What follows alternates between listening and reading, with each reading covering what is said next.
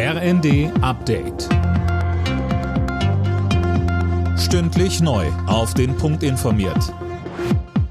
Ich bin Gisa Weber. Guten Abend.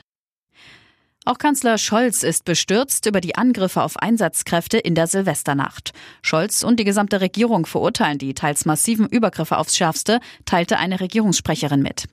Innenministerin Faeser forderte eine strenge Bestrafung für die Täter.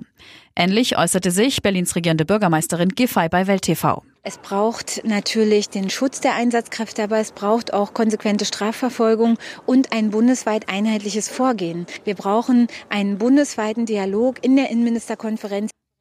Auch Rettungs- und Sicherheitskräfte sollen sich an Lösungen beteiligen, so Giffey.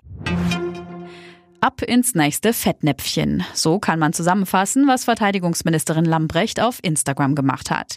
Sie wollte das Jahr nochmal Revue passieren lassen.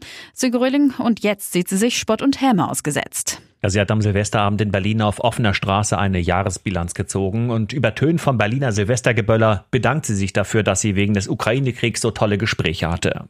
Absolut unwürdig, so die Kritik der Opposition. Das sei nun auch wirklich der letzte Tropfen, der das fast zum Überlaufen gebracht hat, heißt es aus der Union. CDU-Vorstandsmitglied Serap Güler fragt ironisch, was darf Satire?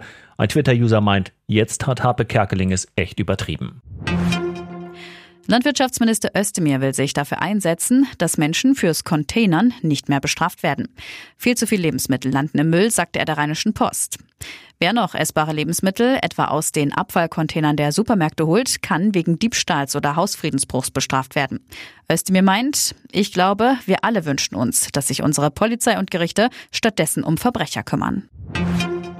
Tausende Katholiken nehmen im Vatikan Abschied von Benedikt XVI. Der Leichnam des früheren Papstes ist noch bis Mittwoch im Petersdom aufgebahrt. Benedikt war am Silvestertag im Alter von 95 Jahren gestorben.